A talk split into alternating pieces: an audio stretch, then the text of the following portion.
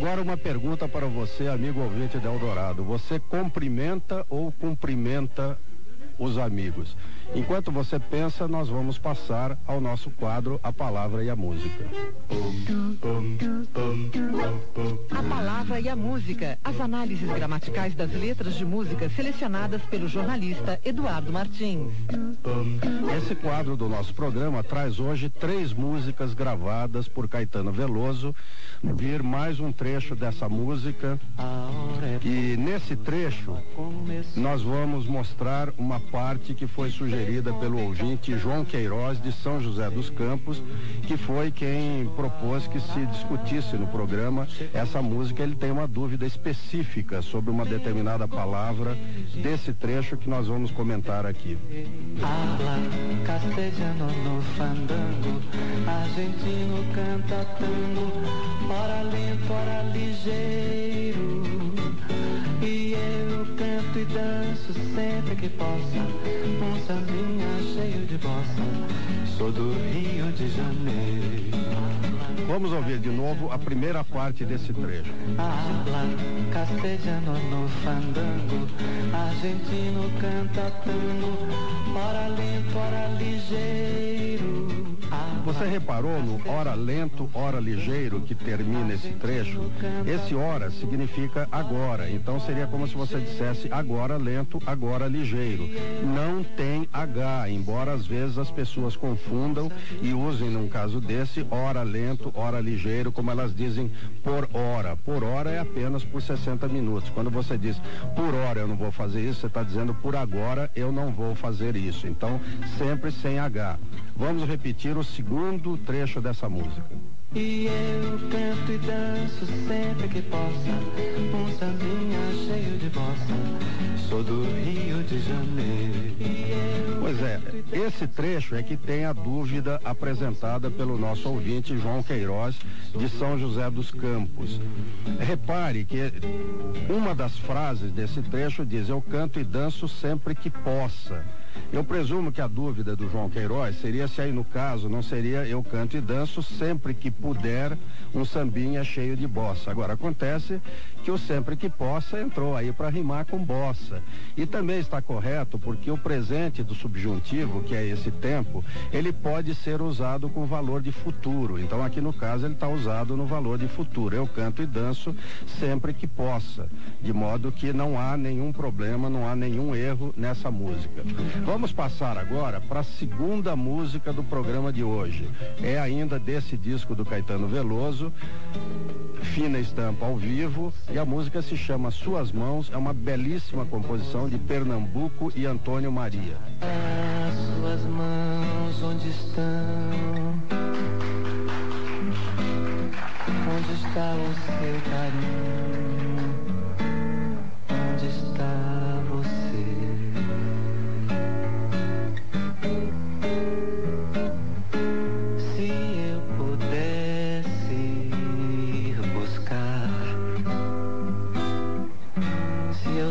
Soubesse aonde está seu amor, você. Essa música tem uma peculiaridade, mas para que a gente consiga entendê-la perfeitamente, vamos ouvir de novo a segunda parte desse trecho. Se eu pudesse ir buscar, se eu soubesse aonde está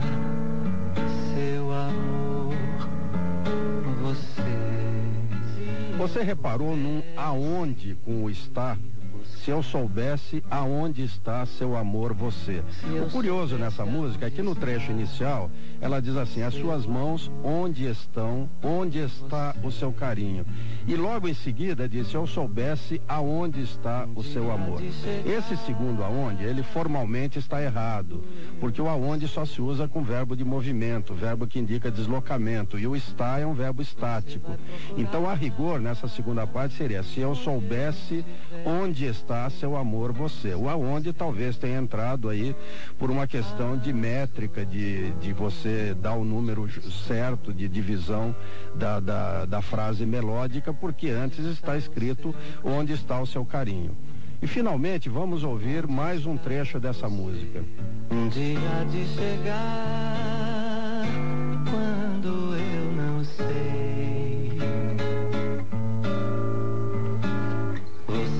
procurar onde eu estiver, sem amor, sem você. Você reparou, meu caro ouvinte, que aí apareceu de novo onde eu estiver, portanto, uma forma correta. Quer dizer, as duas coexistiram nessa música, mas o correto seria apenas o onde e não o aonde. Finalmente, para encerrar este trecho do, do nosso programa, vamos ouvir do mesmo disco do Caetano Veloso, Lábios que Beijei, é uma música de Álvaro Nunes e Leonel Azevedo. Lábios que eu beijei, mãos que eu apaguei, numa noite de luar, assim. Mais uma vez, o mesmo trecho. Lábios que eu beijei, apaguei, numa noite de luar, assim. Pois é, aqui apareceu mais um problema de métrica. Repare, lábios que eu beijei, mãos que eu afaguei. Esses dois eus, no caso, são absolutamente dispensáveis. Repare que se você disser lábios que beijei, mãos que afaguei, a frase fica perfeitamente correta. Mas provavelmente os autores usaram esse eu para esticar um pouco a frase melódica. Agora vamos para mais um trecho, o segundo trecho desta música. O mar na solidão bramia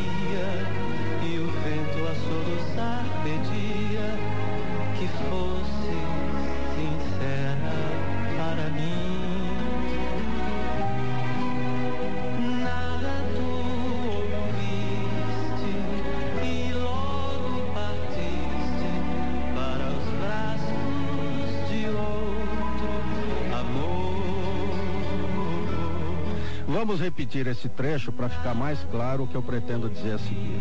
O mar na solidão bramia e o vento a soluçar pedia que fosse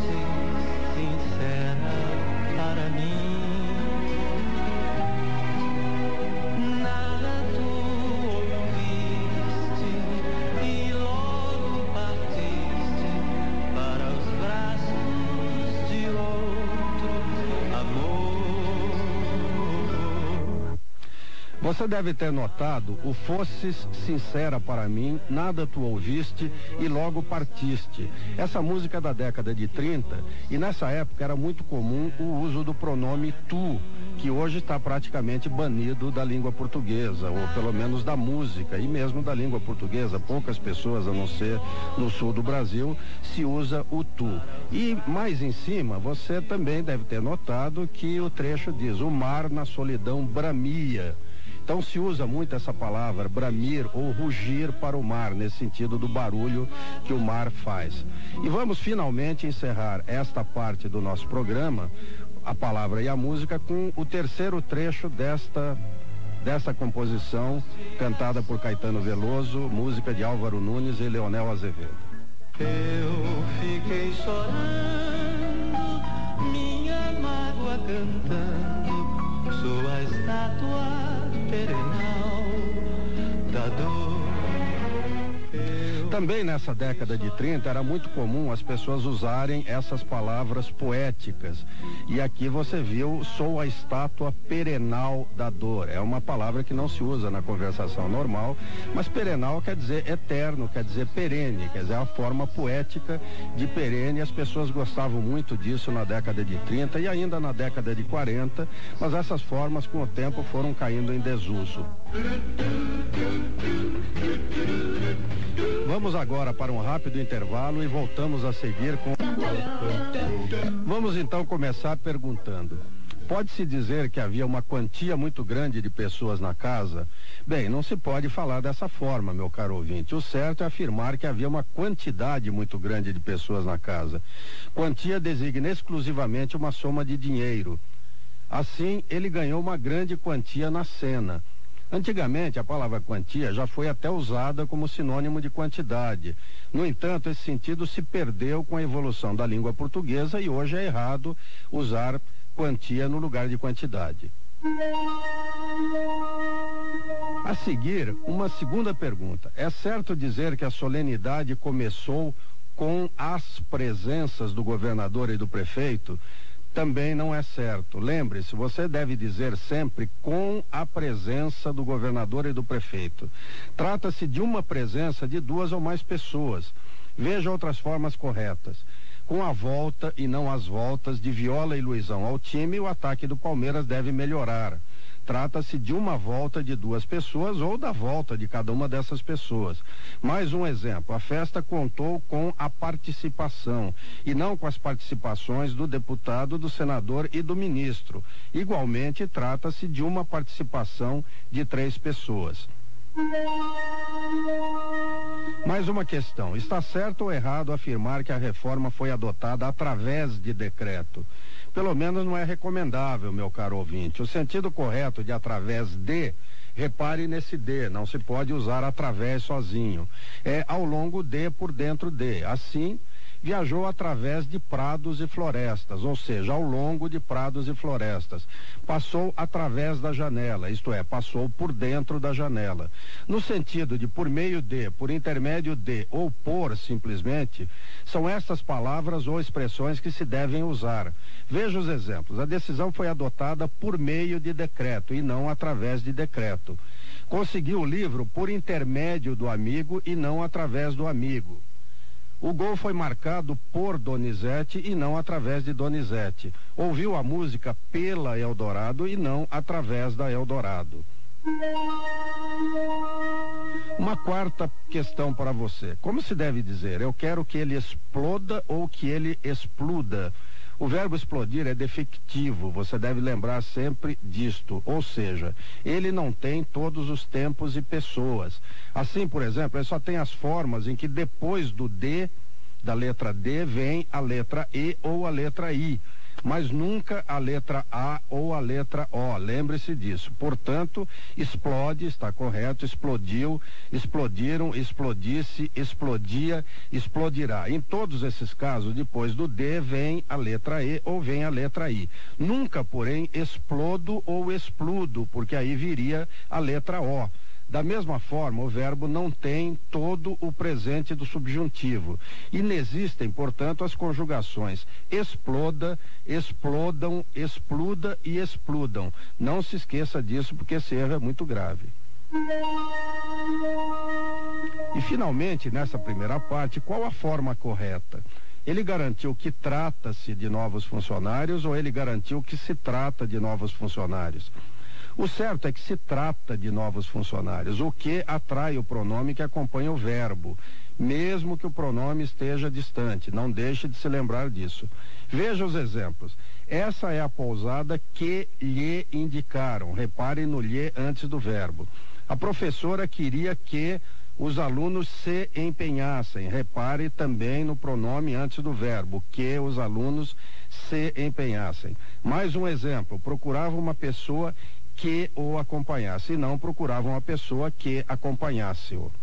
Então tocaram o primeiro trecho dessa música e depois eu volto a ele. Meu coração sem direção, voando só por voar, sem saber aonde chegar, sonhando em te encontrar.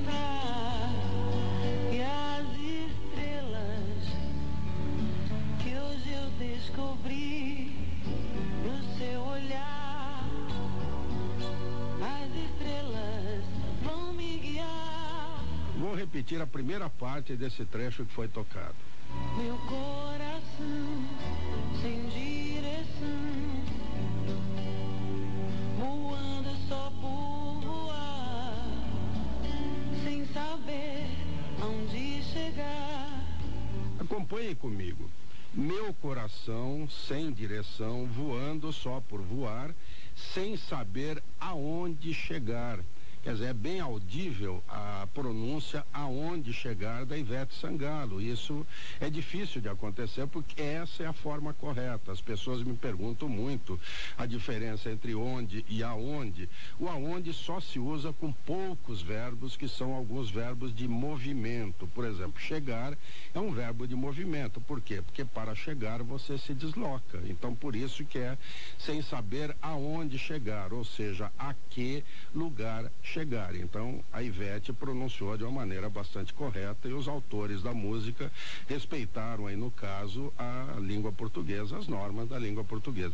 Vou tocar agora a outra parte desse trecho que já foi apresentado.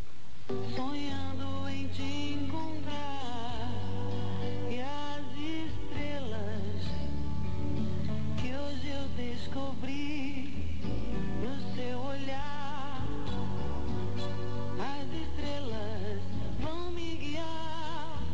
Então, vamos lá. Sonhando em te encontrar e as estrelas que hoje eu descobri no seu olhar, tá certo? Eu vou parar por aqui. Sonhando em te encontrar e as estrelas que eu descobri no seu olhar. Quer dizer, que não custaria ao- aos autores ter colocado que eu descobri no teu olhar, porque para combinar com o te, sonhando em te encontrar, por que que eles vão dizer que eu descobri no seu olhar? No teu olhar não atrapalha nada, não é mais feio, não, não acontece nada, então é um deslize, na minha opinião. Eu sei que as pessoas fazem isso propositadamente, dizendo que é mais eh, que, o, que o povo fala assim, mas a minha tese também é que o povo fala assim porque empurram essas coisas dessa maneira para o povo. Bem, ainda nesse trecho existe e as estrelas que hoje eu descobri no seu olhar.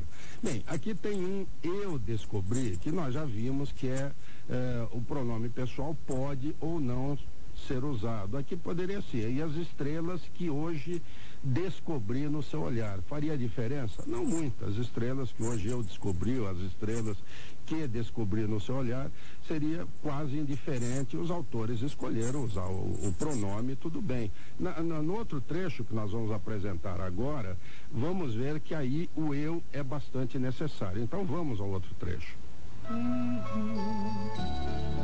Se eu não te amasse tanto assim, talvez perdesse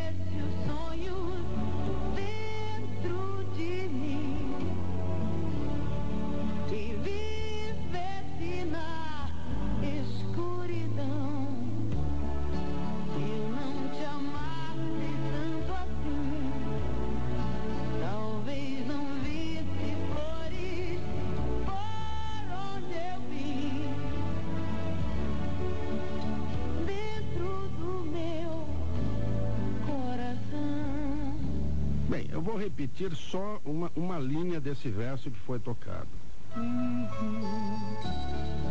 Se eu não te amasse tanto assim, Então repare, aqui aparece um eu que é bastante necessário. Olha, se eu não te amasse tanto assim. Se fosse apenas se não te amasse tanto assim, não ficaria muito claro se era eu ou se fosse outra pessoa. Podia ser se ele não te amasse tanto assim. Então, esse é um caso em que o eu é absolutamente necessário.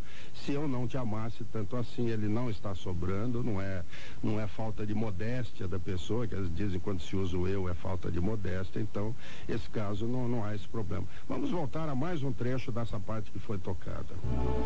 talvez perdesse os sonhos dentro de mim e vivesse na escuridão. Bom, então acompanhe esse trecho comigo. Talvez perdesse os sonhos dentro de mim e vivesse na escuridão. Repare, talvez perdesse. Bem, o talvez, o perdesse tem uma justificativa. O talvez exige sempre o subjuntivo. Então, por isso que os autores usaram. Talvez perdesse os sonhos e vivesse na escuridão. Eu não poderia usar um outro tempo verbal, no caso. Então, o talvez sempre, por exemplo, eu diria, talvez eu faça isso hoje. Eu não digo, talvez eu faço. Às vezes, na linguagem popular, isso aparece. Talvez eu, talvez eu saio hoje à noite. Mas o certo é talvez eu saia hoje à noite. Então, aqui também, talvez perdesse os sonhos é um outro, é, é, é, faz parte também do subjuntivo. Talvez eu perdesse os sonhos. E repare, aqui o autor não usou eu. Olha, se eu não te amasse tanto assim, talvez perdesse os sonhos dentro de mim. Por quê? Porque o eu aqui é desnecessário. Tá certo? E às vezes também por causa da métrica, talvez o eu não coubesse dentro da frase, né? Vamos agora para a última parte desse trecho que eu selecionei para hoje, da música Se Eu Não Te Amasse Tanto Assim, com Ivete Sangalo. É uma composição de Herbert Viana e Paulo Sérgio Vale. Eu não te amasse tanto assim,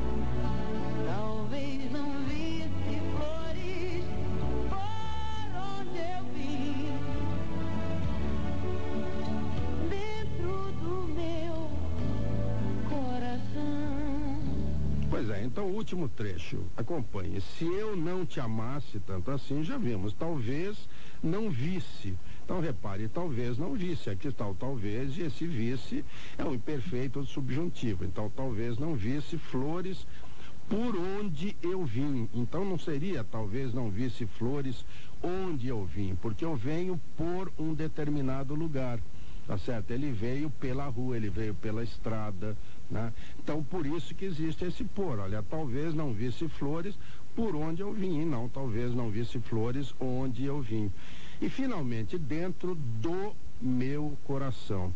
Olha, se você se lembra, no comecinho da música estava assim, meu coração sem direção, sem o artigo. E aqui está, dentro do meu coração. Aqui aparece o artigo.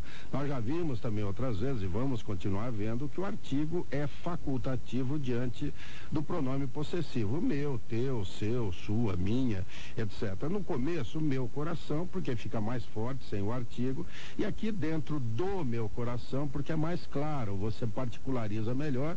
Do pesado ouvinte, você vai ouvir agora um novo quadro do programa. Logo depois da vinheta, uma ouvinte muito assídua do De Palavra em Palavra vai fazer uma pergunta de viva voz. Mais uma vez, a Rádio Eldorado presta serviço à população e apresenta agora a Vez do Ouvinte, espaço aberto para as dúvidas sobre a língua portuguesa. Meu nome é Maria Alice Araripe de Sampaio Dória. Eu sou ouvinte do programa de Palavra em Palavra. E antes de tudo eu queria agradecer ao Eduardo a grande ajuda, porque a resposta às minhas perguntas. Minha dúvida de hoje é sobre o termo rádio relógio.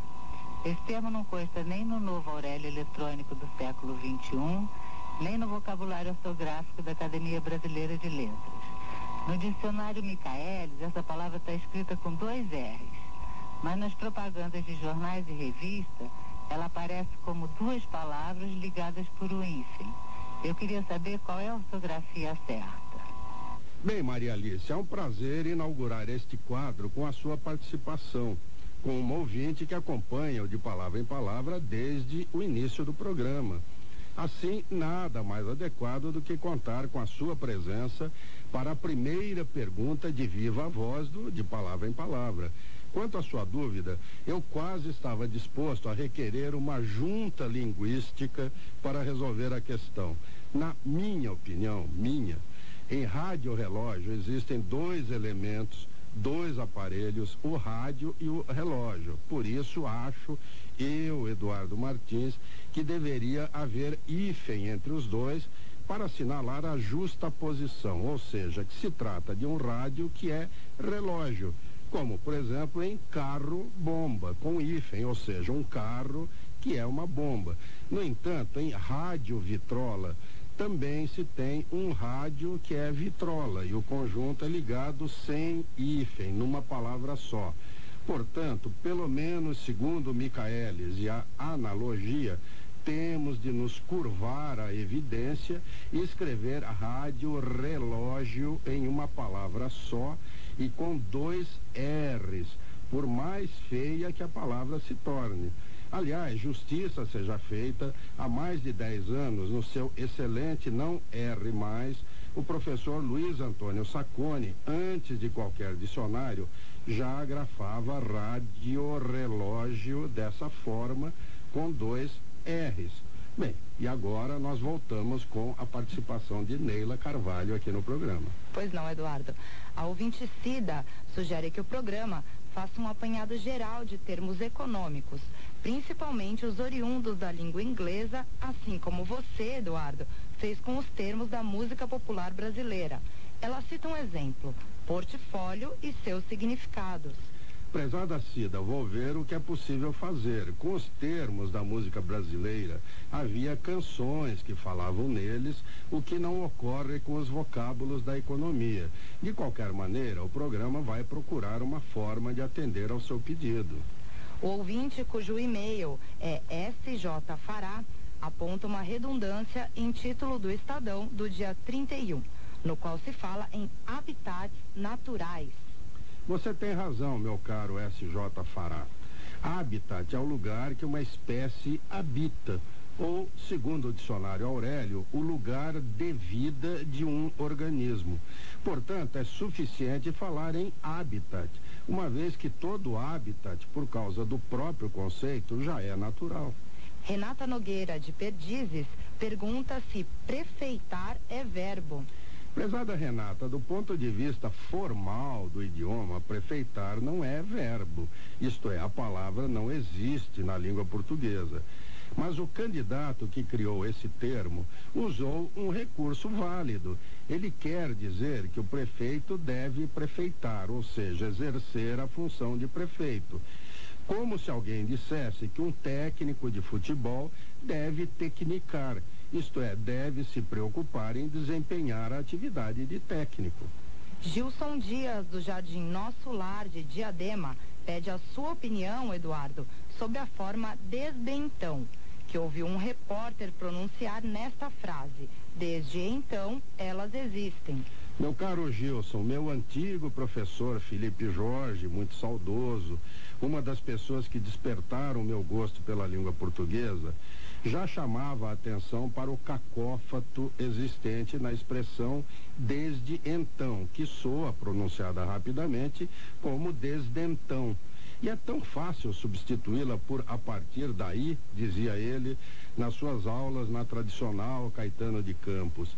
Fica então para todos nós a lição do velho mestre. A partir daí, elas existem e nunca desde então elas existem. Lucimário Rocha dos Reis, do Jardim Paulista, em Itapevi, pergunta qual a origem da palavra nuvem. Meu caro Lucimário, nuvem deriva do latim nubes nubis, palavra que nessa língua significa nuvem, exatamente. A seguir, você vai saber se uma mulher é candidata a prefeito ou candidata a prefeita.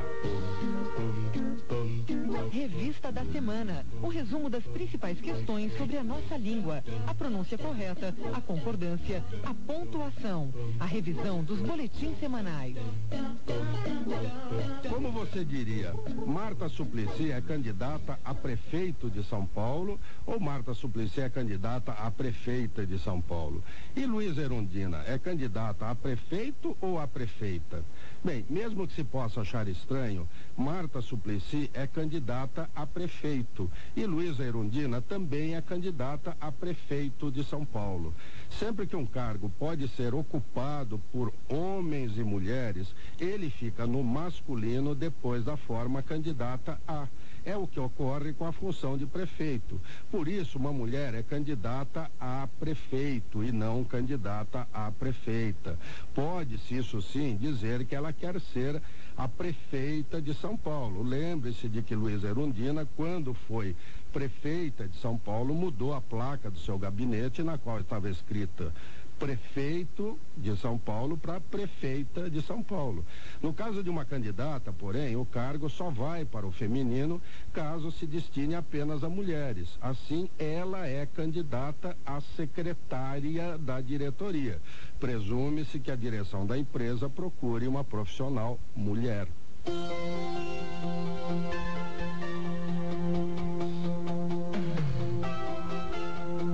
Você diz que o carro do candidato corria a cidade com os alto-falantes ligados, esse alto se escreve com L ou com U? Bem, esse alto se escreve com L e não se flexiona, porque se trata de advérbio, que é uma palavra invariável, com o sentido de em volume alto fortemente. Além disso, a palavra tem hífen, alto, hífen, falante. Não existe alto-falante com U, embora essa grafia apareça com muita frequência na imprensa. Pior ainda é escrever altos falantes, tanto com L como com U. E já que o assunto é a eleição do mês que vem, convém lembrar que piche e todos os seus derivados escrevem-se com CH. Assim, piche com CH, pichação com CH, pichado com CH, etc. A razão piche deriva da palavra em inglês pitch, que se escreve com CH, P-I-T-C-H.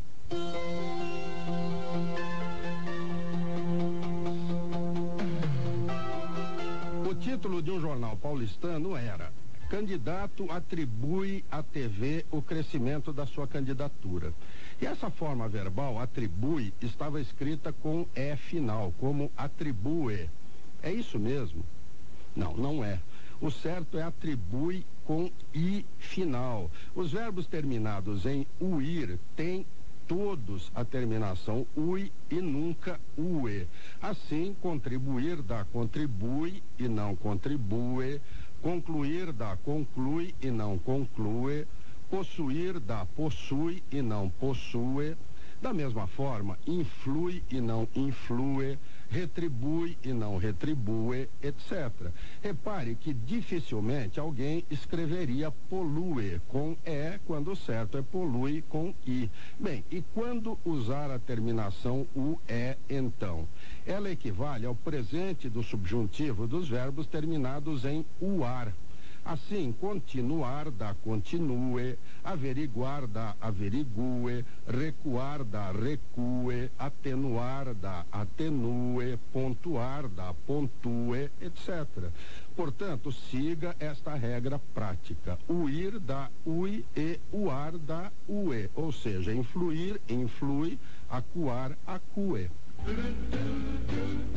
Muitas vezes eu recebo e-mail e só tem ou pseudônimo ou a sigla da pessoa, às vezes iniciais, M, L, N, coisas assim que ficam difíceis para a gente colocar no ar para identificar a pessoa. E também sempre é conveniente que a pessoa envie o nome do bairro de onde está escrevendo ou da cidade em que mora. Isso é importante para todos nós, para que todos saibam quais são os ouvintes da nossa Eldorado. Bem, você agora vai conhecer um escritor que ganhou o prêmio Jabuti de ficção do ano 2000, de romance, com o livro A Mulher que Escreveu a Bíblia. E ele recentemente lançou também Os Leopardos de Kafka, um livro de mistério da série Literatura e Morte, logo depois da vinheta. Escritores, artistas, poetas, jornalistas. Eduardo Martins conversa agora com os profissionais da palavra.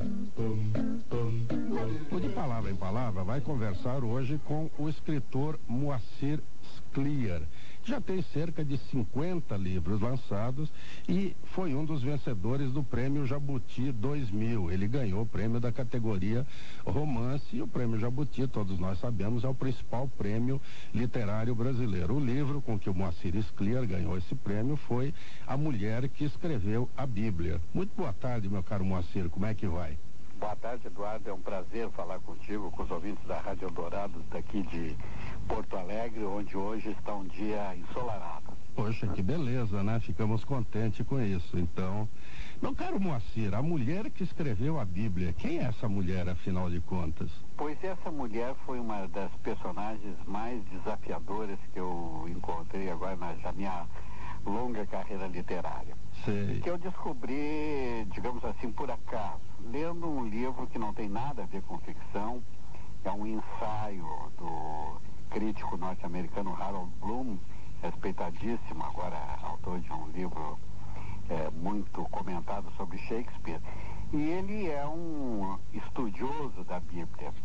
E nesse livro, que se chama The Book of Jay, esse Jay é, corresponde à inicial de Jeová, ele levanta uma hipótese extremamente intrigante, que seria ah, a seguinte: a Bíblia teria sido escrita, ao menos em parte, por uma mulher.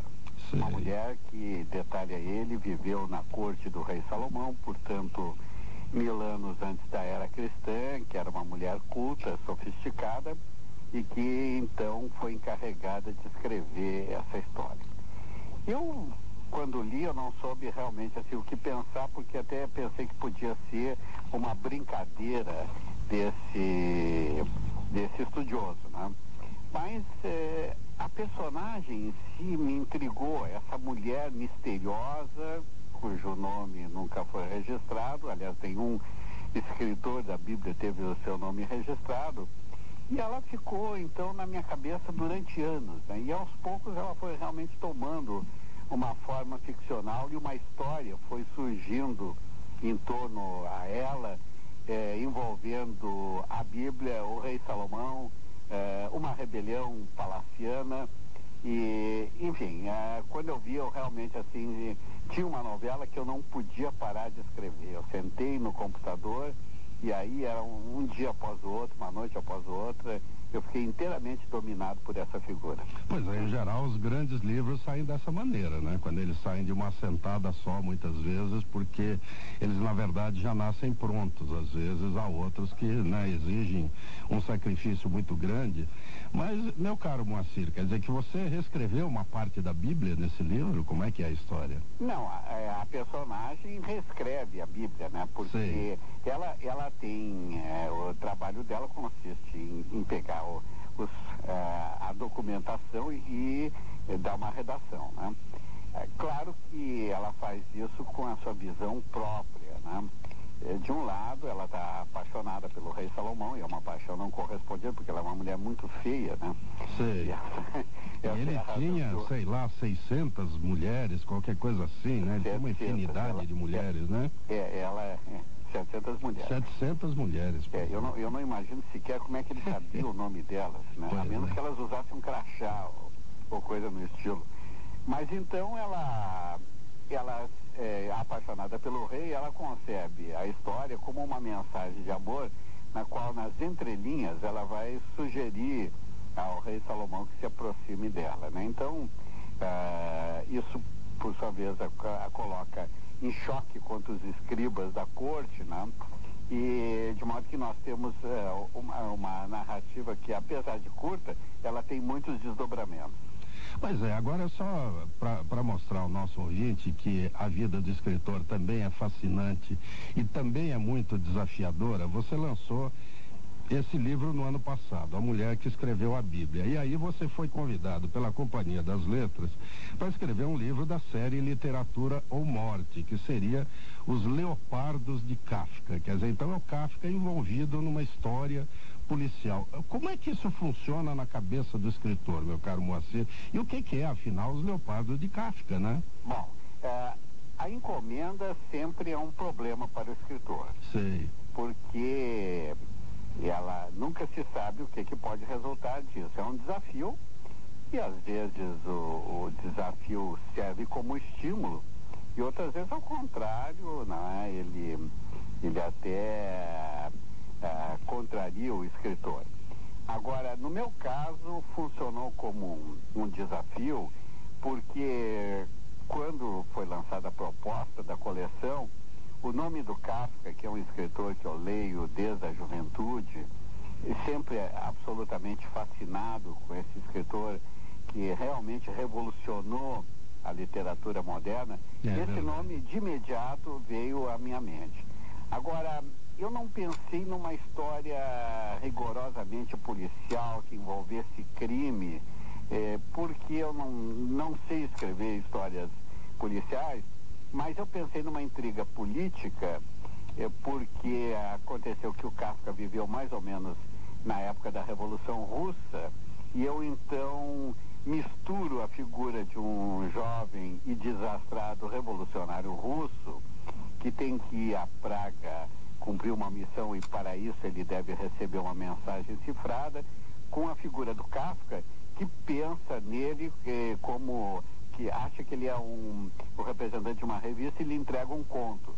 Então, daí se gera um quiprocó, e esse quiprocó que é, digamos assim, o ponto de partida dessa novela. Pois é, você. É, bom, essa, é, é, essa série já tem uns cinco ou seis livros. Um, um deles até está fazendo muito sucesso, está na lista dos mais vendidos, que é o livro do Rubem Fonseca sobre Molière, né?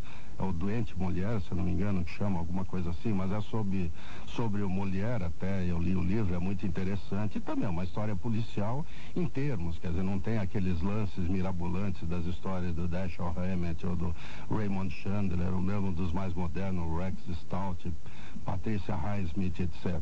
Então deve ser entendido como literatura, na verdade, a literatura colocada né, mais ou menos aí nessa, nessa situação do mistério, né? Seria mais de mistério, na verdade, do que história policial. Agora, você é médico, você continua clinicando? Não. Não, eu, na verdade, cliniquei apenas no início da minha carreira, Sei. porque eu fui trabalhar com tuberculose, e da tuberculose eu fui para a saúde pública, eh, que era uma coisa que me fascinava, inclusive pe- por- pela visão social da medicina, né? Eu sempre quis fazer eh, uma medicina que fosse voltada para a população, né? Era Certo. militante estudantil e é claro que as minhas ideias eh, se, se refletiam também nessa escolha profissional. E aí eu fui para a saúde pública, que foi uma atividade muito gratificante, da qual eu trabalhei eh, toda a minha vida profissional até me aposentar no ano passado. Mas eu mantenho ainda um vínculo com a saúde pública, dando aulas na Faculdade Federal de Ciências Médicas aqui de Porto Alegre, exatamente numa vila popular onde eu trabalho com os alunos. Pois é, isso é, é muito gratificante. Pois é, apenas o nosso tempo, infelizmente, está no fim, mas você tem contos, você tem romances, você tem novelas. Em que gênero você se realiza melhor? Você, um dos precursores da literatura fantástica no Brasil também, que, aliás, é um tipo de literatura na qual José J. Veiga também se desenvolveu aí com bastante eh, competência. Você. eh, como é o escritor Moacir Scliar, afinal, com o que, que ele se afina melhor? Bom, eu comecei como contista e depois eu segui a evolução natural de todo escritor brasileiro, passando para o romance. E, em determinado momento comecei a escrever crônicas para jornais e artigos, e ensaios, inclusive sobre a área de saúde pública. Mas até hoje eu ainda acho que o grande desafio em termos de ficção é o conto. Acho que conto, que não é uma forma literária muito prestigiada pelo público, É verdade. até surpreendente o, o êxito que está fazendo essa, essa coletânea organizada Pelo Ítalo Morricone, né? belíssima coletânea. Eu sou suspeito porque está, estou nela, mas eh, realmente Lógico. acho ela Mas é muito bem feita, sim. E eh, ela é, mas ela é uma exceção, porque livro Claro. de conto não emplaca. Todo É editor sabe disso. Mas todo escritor sabe também que a prova de fogo da literatura é o conto. Porque o conto, ou ele é bom ou ele é ruim, não há meio termo. Ah, Diferente do romance, que pode ter passagens mais fracas, outras melhores, etc. O conto é um desafio e, sobretudo, por causa da aparência de facilidade. Né? Todo jovem escritor começa pelo conto porque é mais curto, parece mais fácil e, na verdade, é a forma literária, é, ficcional mais difícil que tem. Pois é. Bom, eu, eu de palavra em palavra tive o prazer de conversar com o escritor Moacir Scliar, pelo sotaque vocês perceberam que ele é gaúcho, né? E ele está com dois livros novos aí, um lançado no ano passado, mas que ganhou o prêmio Jabuti deste ano, né? Na categoria romance, é A Mulher que Escreveu a Bíblia, e o outro é Os Leopardos de Kafka, na série Literatura ou Morte da companhia. Os dois livros são da Companhia das Letras. Então, meu caro Moacir, muito obrigado. Eu lhe fico muito grato por essa entrevista. É uma pena que a gente não pudesse conversar aí mais uma, uma meia hora ou uma hora, na verdade, que teríamos muito a falar. Mas continuaremos no futuro esse diálogo, Eduardo. Muito então obrigado. tá bom. Muito obrigado, Moacir, um grande abraço. Cara Ana Maria, significa certamente, evidentemente, de certo. Veja a propósito um exemplo de um mestre da língua portuguesa, Machado de Assis. Abre aspas. Não conto nestas exclusões os tomadores de apólices do empréstimo mexicano, porque esses, com certeza, não pensam nada. Então a expressão você pode usar sem nenhum problema. Francisco Luiz Farias, de São Caetano do Sul, pergunta: Quando se diz muito obrigado, algumas pessoas respondem obrigado eu. Está correta esta resposta? Olha, ela pode até estar correta, eu não acho recomendável. Eu acho que a melhor resposta para o obrigado é a gente dizer de nada, que é a forma comum, que é a frase feita que existe. Evite também o por nada. Embora o obrigado eu seja correto, porque quando você diz obrigado, você está se obrigando com a pessoa. Então você está dizendo, bom, você me fez um favor eu estou ficando obrigado com você. Isso foi na origem, depois a, essa fórmula ficou como mera fórmula de cortesia. Então esse obrigado eu, obrigados nós, no caso, eh, não estaria errado, apenas soa de uma forma empolada e eu acho que você deve evitá-la. Felipe de Oliveira, de Barueri, gostaria de saber qual a pronúncia certa servo ou servo do Senhor? Pois é, Felipe, essa palavra se pronuncia com som aberto, então o correto é servo do Senhor e não servo do Senhor. A dúvida de Raquel Ilan, de Pinheiros, é quanto à forma correta. Elas estavam juntos ou elas estavam juntas? Não, elas estavam juntas, é a segunda opção que é a correta, porque o junto, no caso, é um adjetivo e ele tem que concordar com a palavra elas, no caso, que seria o, o pronome feminino, da mesma forma que você dissesse as meninas estavam juntas, você não diria, presumo as meninas estavam juntos. Você poderia, isso sim, dizer, as meninas estavam junto de algum lugar, por exemplo, junto da parede, estavam junto do muro, estavam junto da casa, alguma coisa assim. Mas nesse caso elas estavam juntas. Beatriz Coelho Faria, do Planalto Paulista, pergunta se o certo é dizer nada a opor ou nada que opor. Olha, a rigor, Beatriz, o certo seria nada que opor. Essa forma nada a, opor é considerada galicismo por muitos gramáticos, embora ela seja a forma usada pela imprensa eh, na esmagadora maioria. Da mesma forma, você deveria dizer não há nada que fazer ou não há nada para fazer, em vez de não há nada a fazer. Ou seja, o que se condena nessa, nesse tipo de expressão é o fato dela ser considerada galicismo, ou seja, uma expressão de origem francesa, é uma construção, aí no caso, de origem francesa, que nós poderíamos evitar. Eu sei que é muito difícil, porque toda a imprensa usa desse jeito. Você lembra que a Rede Globo tinha tinha um slogan, é, Globo e você, tudo a ver. A rigor seria Globo e você, tudo que ver. Mas essa forma, ela realmente não é muito popular. Zulmira Carvalheiro, do Centro, quer saber se na frase seguinte a forma do verbo é florescer ou florescerem. Os pés de lírio, depois de florescer, haviam deixado centenas de cápsulas carregadas de semente.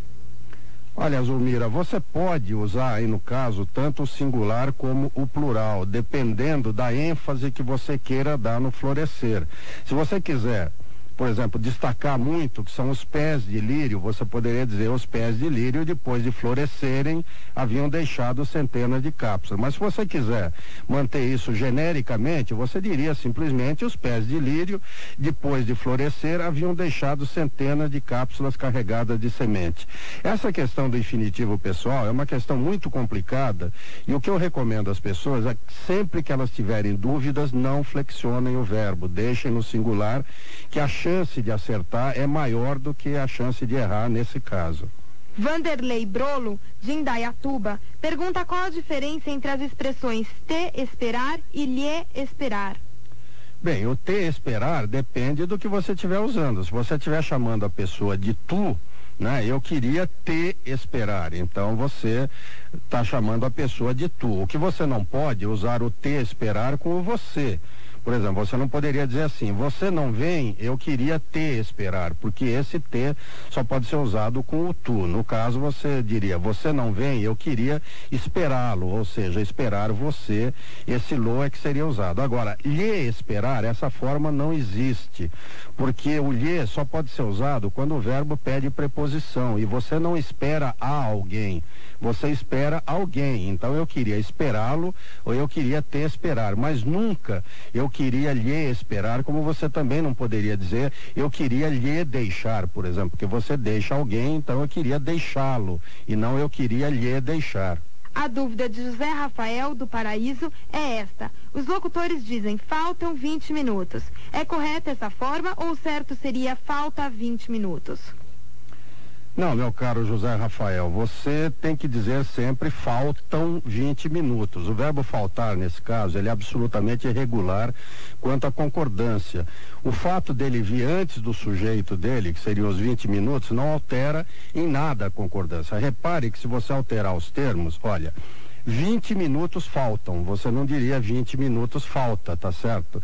Portanto, faltam 20 minutos. Essa é a forma correta e não falta 20 minutos. Você usaria essa mesma forma com outros verbos parecidos. Por exemplo, existem muitas pessoas e não existe muitas pessoas, bastam alguns minutos e não basta alguns minutos, sobram razões para nós todos, restam pessoas na sala e não sobra razões ou resta pessoas.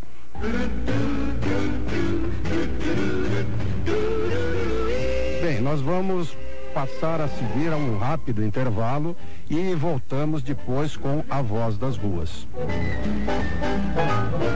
Propôs a algumas pessoas nas ruas. Você cumprimenta ou cumprimenta os amigos? Eu cumprimento. Cumprimenta os amigos. Cumprimento. Vocês cumprimentam ou cumprimentam os amigos? Cumprimento. Eu cumprimento. Pois é, ouvimos aí um ou dois cumprimento. Você não deve dizer dessa forma. Você cumprimenta os amigos. É com U essa palavra, cumprimento com U é sinônimo de saudação. Cumprimento com O é medida, é extensão, é distância e o verbo cumprimentar nem sequer existe na língua portuguesa.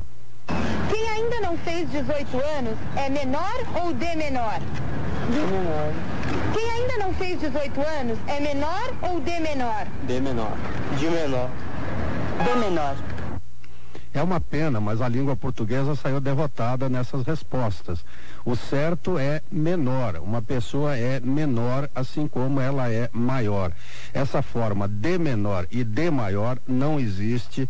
Como vocês viram, ela é muito usada popularmente, mas num texto mais sério ou numa conversa assim, um pouco mais formal, jamais use de menor ou de maior. Qual é a forma correta? Já é 8 horas ou já são 8 horas? Já são oito horas. Já é 8 horas. Qual é a forma correta? Já é 8 horas ou já são 8 horas? Já são oito horas. Já são 8 horas. Bom, ainda bem que só uma pessoa errou. A forma correta é já são oito horas. Realmente, o verbo tem que concordar com as horas. Assim, você diria já é uma hora, mas você diria já são oito horas, já são dez horas, já são onze horas. Como você diria? Ela quer namorar o colega ou ela quer namorar com o colega? Ela quer namorar um colega. Como você diria? Ela quer namorar o colega ou ela quer namorar com o colega? Namorar um colega. Com um colega. Pois é, aí as pessoas divergiram. Agora, lembre sempre, meu caro ouvinte, a pessoa quer namorar o colega. Essa regência, namorar com o colega, não existe, por mais que ela apareça com muita frequência na conversa das pessoas e até mesmo em textos escritos. É bom esclarecer, ela aparece nesses textos por uma influência de namorar com e noivar com e também por uma influência da língua italiana, de onde veio essa regência namorar com. Mas em português o que se deve dizer é que alguém quer namorar uma outra pessoa, portanto ela quer namorar o colega e não com o colega. A seguir, nós vamos conhecer a origem de mais algumas palavras. Como surgiram as palavras em Conheça a Origem, você fica sabendo como foi criado o nosso vocabulário. Você sabe por que se diz que alguém é uma pessoa sem eira nem beira? Bem, essa expressão ela se origina de Portugal e há muito tempo, já em 1500, 1600, essa expressão era usada em Portugal.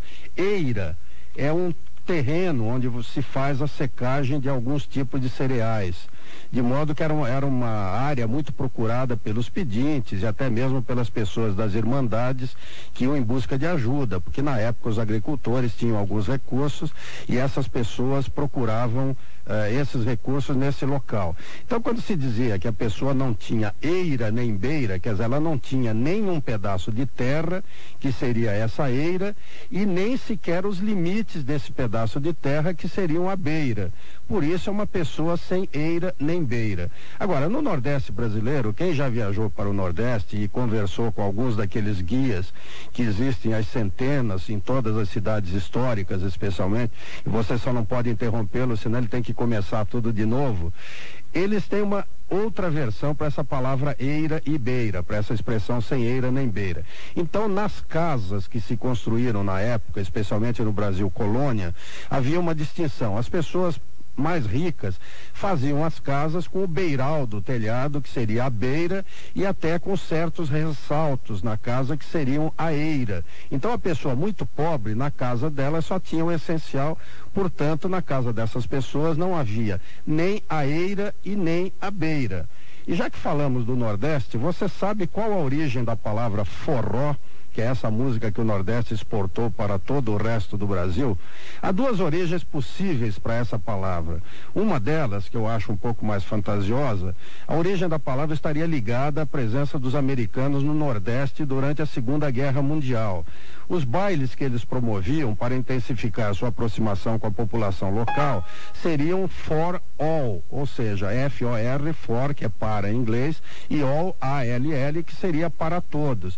Isto é, então seriam bailes para todos. Dessa pronúncia for all, na base de uma corruptela virou forró. Quer dizer, esses bailes eram feitos, assim, como essa aproximação dos americanos, porque eles instalaram várias bases no Nordeste e queriam que o público ficasse simpático a eles. Agora, o que me parece a razão mais lógica e que até em um ou outro livro de origem de palavras em português aparece, é que a palavra forró é uma mera redução de forró bodó. Forró bodó no Nordeste é tanto um baile popular, quer dizer, você diz eu vou a um forró bodó, como é também desordem, confusão. Portanto, essa palavra forrobodó teria dado origem ao nosso conhecido forró. O termo hoje, além de designar o baile popular, ele também já serve para designar um tipo de ritmo popular nordestino. Então, tanto o forró é o baile como é esse ritmo nordestino que a gente ouve aí cantado pelo Genival Lacerda e uma série de pessoas como essas. E finalmente, você sabe de onde vem a palavra brega? Olha, já que estamos no Nordeste, hoje vamos continuar por lá. A palavra brega, que hoje é usada para designar uma coisa ou pessoa de mau gosto, uma pessoa cafona, deselegante, ela proveio, ao que tudo indica, de um termo popular no Nordeste, para indicar a zona da prostituição ou uma casa de prostituição.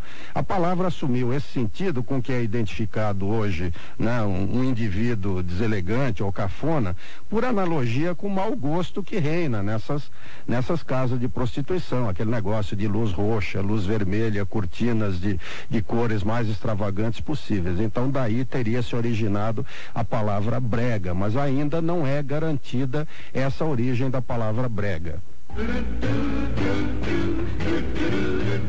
A seguir, vamos falar de frases e citações.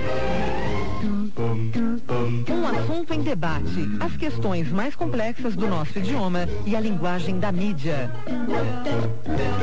Você seria capaz de identificar quem disse o quê? Bem, vamos explicar melhor. Quem lê jornais e revistas habitualmente já deve ter reparado na frequência com que se usam frases alheias como apoio para ideias que um articulista pretende defender.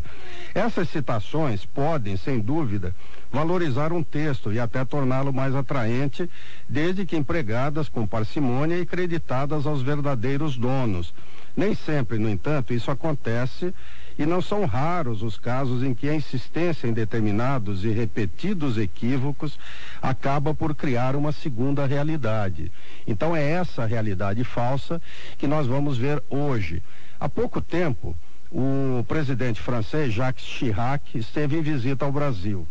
Então, nessa ocasião, voltou à tona uma famosa frase atribuída ao general de Gaulle, segundo a qual o Brasil não é um país sério. Essa frase, na verdade, eu disse é atribuída ao general de Gaulle, porque não há nenhuma confirmação de que o general de Gaulle algum dia tenha dito essa frase. Em 1962, houve quase uma guerra entre o Brasil e a França por causa da pesca de lagosta nas costas do Nordeste. E barcos franceses chegaram muito perto da costa brasileira, os navios brasileiros se puseram a campo até para eventualmente enfrentar esses barcos. E, na ocasião, então o general de Gaulle teria dito isso, que o Brasil não é um país sério. Agora, o que aconteceu, na verdade, quem disse essa frase foi o embaixador do Brasil na França na época, Carlos Alves de Souza. E ele assumiu a autoria dessa frase mais tarde. Por isso tudo, provavelmente ocorreu essa, essa confusão, porque era o embaixador brasileiro na França. Bem, você com certeza também eh, já ouviu dizer que o presidente Jânio Quadros, quando renunciou, atribuiu a sua renúncia às famosas forças ocultas. Essas forças ocultas, na verdade, nunca existiram, porque no discurso em que o presidente Jânio Quadros, na época, em 1961, apresentou a sua renúncia à nação, ele falava, na verdade, em forças terríveis. Olha, veja qual foi a frase dele. Forças terríveis levantaram-se contra mim e me intrigam ou infamam. O pior para ele é que ele passou para a história como tendo dito alguma coisa que na verdade ele não disse. É um caso típico em que a versão vai sempre superar o fato. Existe uma outra declaração muito famosa atribuída a uma personalidade histórica, que é Napoleão Bonaparte. Muitas pessoas atribuem a ele a paternidade desta frase. E sempre se viu que para tudo servem as baionetas menos para sentar-se em cima delas. Quer dizer, Napoleão, como era um guerreiro, ficou muito ligado a esse símbolo da baioneta, das armas. No entanto, não é dele esta frase, muitas vezes ela é atribuída a Napoleão Bonaparte. Quem disse, na verdade, essa frase foi Emílio Castelar, presidente espanhol, ele a proferiu no seu discurso às cortes de 9 de fevereiro de 1870, portanto, muito depois de Napoleão Bonaparte, que na verdade viveu até 1915, uh, 1920, por aí. Mais um equívoco que ocorre com muita frequência. Você teria certeza sobre quem disse navegar é preciso, viver não é preciso? Afinal, o Caetano Veloso compôs uma música com esse verso. Agora, antes dele, o poeta português Fernando Pessoa também já tinha composto uma poesia na qual ele usava navegar é preciso, viver não é preciso. A resposta é a seguinte: nenhum dos dois. Quem disse essa frase foi o romano Pompeu, conforme revela Plutarco no livro A Vida de Pompeu. E, finalmente, qual o pai desta frase? O coração tem suas razões que a razão desconhece. Muita gente a atribui a Shakespeare. Na verdade, quem disse isso foi o filósofo francês Blaise Pascal e não Shakespeare, como muito comumente se pensa. Vamos a mais um intervalo e em seguida voltaremos com a segunda parte de A Vez do Ouvinte. 20. Espaço aberto para as dúvidas sobre a língua portuguesa. A repórter Gisele Cato lê mais algumas das mensagens enviadas pelos ouvintes Eldorado. Carlos, do bairro da Saúde, indaga se a palavra enfesado tem duplo sentido. Segundo ele, no Nordeste dizem que ela se refere a fezes. Pois é, não se surpreenda, meu caro Carlos, a palavra enfesado realmente deriva de fezes. Agora, fezes não tem apenas o sentido de excremento, como nós conhecemos hoje, mas ela também tem o sentido de enfado, impaciência.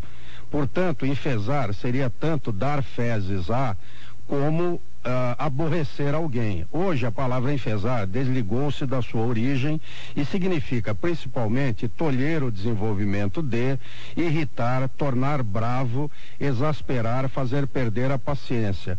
O enfesado, portanto, seria um homem permanentemente bravo ou irritado. José Carlos, do Jardim Marajoara, gostaria de saber se o certo é privilégio ou privilégio. Olha, José Carlos, o certo é privilégio com i. Nunca diga nem escreva privilégio, porque esse é um erro mais ou menos grave da língua portuguesa. José de Souza Carrilho, de Guarulhos, tem dúvida sobre a forma correta. Pegar ou tomar o ônibus ou seria embarcar no ônibus? Pois é, meu caro José Carrilho, você pode usar qualquer uma das três formas.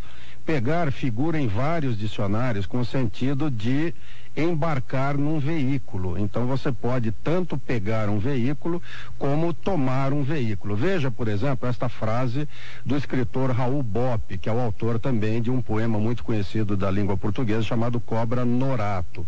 Poucos dias depois, peguei o trem para Três Lagoas. A mesma coisa que você pegar o ônibus ou pegar um veículo. Tomar não só tem esse significado de pegar em vários dicionários, como quer dizer ainda utilizar ou servir-se de. Casos em que pode perfeitamente ser usado nesse sentido. Quando você diz tomar um ônibus, você serviu-se do ônibus ou você utilizou-se do ônibus. Embarcar, por sua vez, perdeu o sentido original de entrar em barco e hoje é um sinônimo de passar para dentro de qualquer veículo. Você embarca num avião, você embarca num carro, qualquer coisa dessa. Helena de Souza, do Cambuci, pergunta qual a pronúncia certa: subsídio ou subsídio? Minha cara Helena, o certo é subsídio. A palavra tem o som de C. O ouvinte Moisés gostaria de fazer uma correção. Os testes da bomba atômica no atol de Bikini foram depois do fim da Segunda Guerra. Você tem razão, Moisés. Foi um deslize cometido por esse apresentador. Eu tenho a impressão que eu disse no programa que esses testes foram realizados antes do lançamento das duas bombas nucleares em Hiroshima e Nagasaki.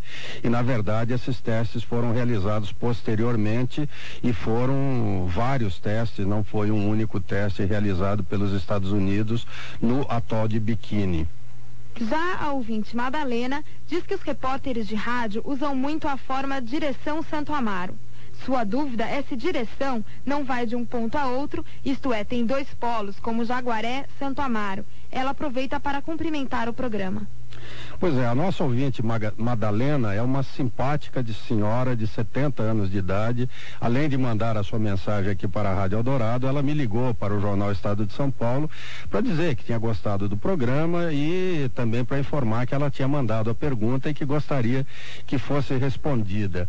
Minha cara Madalena, entre diversos significados, direção tem um significado que se presta perfeitamente a esse caso. É o lado para onde alguém se volta ou dirige.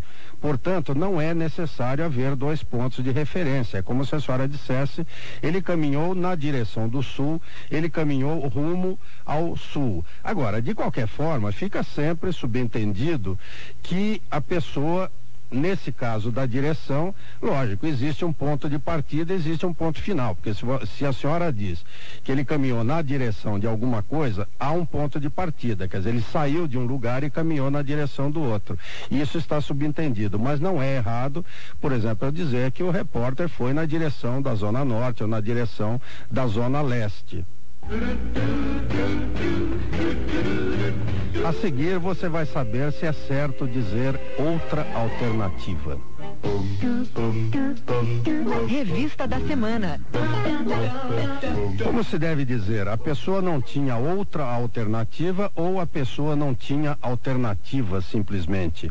Lembre-se sempre, a palavra alternativa já encerra o elemento alter que dá a ideia de outro, de alternância. Portanto, afirmar que ela não tinha outra alternativa constitui redundância que se deve evitar.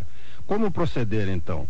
Você use apenas a forma ela não tinha alternativa ou substitua alternativa nessa frase por opção. Assim, ela não tinha alternativa ou ela não tinha outra opção, o que é correto. Outra pergunta nesta última parte do nosso revista da semana. Duas formas muito usadas em escrituração comercial são a maior e a menor. Elas existem na língua portuguesa? Meu caro ouvinte, lembre sempre, não existe no idioma nenhuma dessas duas locuções. O que se deve usar simplesmente é a mais e a menos, principalmente para indicar diferença. Assim, Foi encontrado dinheiro a mais ou a menos no caixa, da mesma maneira, quantia a mais ou a menos, diferença a mais ou a menos e nunca diferença a maior ou a menor, quantia a maior ou a menor. Esse vício está muito disseminado, muito difundido na administração em geral, mas você pode fugir dele. Mais uma questão. Está correto o uso de onde nesta frase? Fez um discurso onde deixou claras suas ideias? Bem, Vamos, vamos raciocinar juntos. Não é certo falar dessa maneira. Por quê? Porque onde designa sempre lugar físico e equivale a em que lugar. Veja, portanto, como empregá-lo corretamente. Não sei onde ele mora, ou seja, não sei em que lugar ele mora. Esta é a empresa onde ele trabalha. A empresa é o lugar onde ele trabalha, em que ele trabalha. Repare que a menção é ao lugar físico. Lembre desta imagem, lugar físico. Nesses outros exemplos, porém, use sempre em que e não onde. Não li o livro em que e não onde ele encontrou essa passagem. Por quê? Porque um livro não é um lugar. Então você não pode dizer não li o livro onde ele encontrou essa passagem. Da mesma maneira, o século em que e não o século onde. O século não é lugar.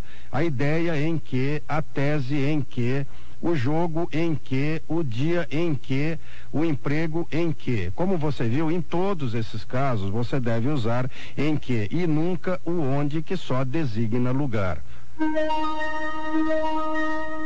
Mais uma questão. Como devem ser pronunciadas estas palavras? Nascer ou nascer? Descer ou descer? Embora muitas pessoas digam nascer ou descer, o S não soa nessas palavras.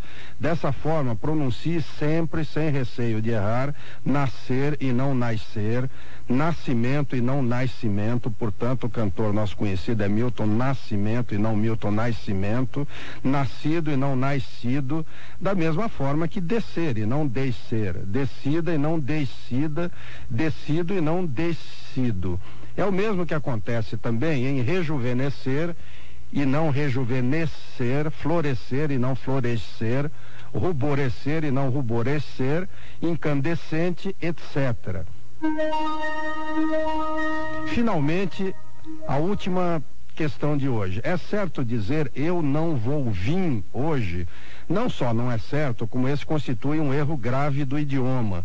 Vim indica apenas o passado do verbo vir. Portanto, eu vim cedo, eu vim entregar a encomenda, vim antes que me convocassem. Sempre que a referência for ao futuro e houver outro verbo antes de vir, lembre-se disso, é esta forma vir que se tem de usar. Portanto, eu não vou vir hoje ele queria vir o mais cedo possível. Não sei se conseguirei vir esta noite.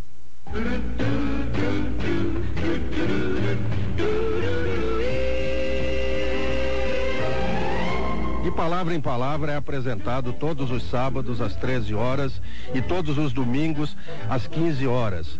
Este programa tem a produção e apresentação de Eduardo Martins, assistência de produção de Gisele Cato, coordenação de Wanda Schumann e trabalhos técnicos de José Batista na mesa de som e edição de Nilson Pazinha e Cláudio Aprile.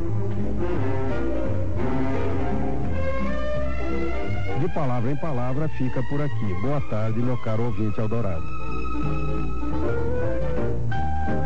Você ouviu na Rádio Eldorado AM, de palavra em palavra, com o jornalista Eduardo Martins, autor do Manual de Redação e Estilo do Estadão.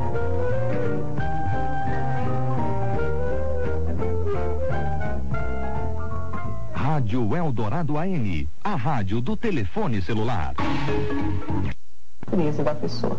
Né? Então você viu aí também o emprego da conjunção coordenativa adversativa. Eu vou lembrar, a conjunção é coordenativa, a oração é coordenada. E agora eu vou mostrar para você a coordenada sindética alternativa. A ideia de alternância ou de escolha, de mútua excludência é a que prevalece nesse tipo de oração. Veja os exemplos comigo. Coordenada sindética alternativa. Ora, achava-a incompleta, ora elevava-se-lhe o coração e trabalhava com vigor. Também um trecho do Machado de Assis, aqui o músico que tentava compor um, uma música e às vezes ele achava essa música incompleta, às vezes não, etc. Bom, a ideia está aqui. Ora achava incompleta, ora elevava-se no coração. Essa, esses dois sentimentos de achar a composição incompleta ou de se elevar o coração não habitam o coração do maestro ao mesmo tempo, simultaneamente não. Quer dizer, um exclui o outro. Quando um acontece, o outro não. Quando ele acha incompleta, não se eleva, não se lhe eleva o coração. E vice-versa. Né? Até a última oração você está vendo que é uma aditiva. Observação ainda importante sobre as alternativas é que elas, em geral, aparecem com a conjunção desdobrada.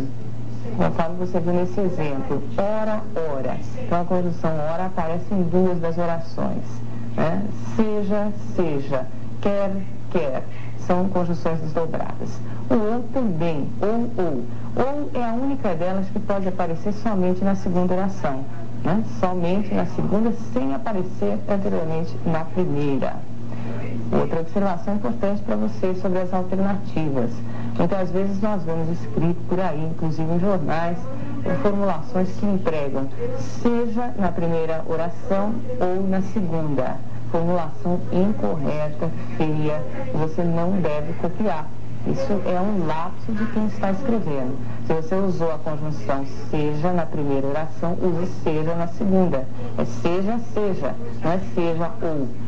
Mesma coisa, quer ou. Isso não existe. Muito cuidado.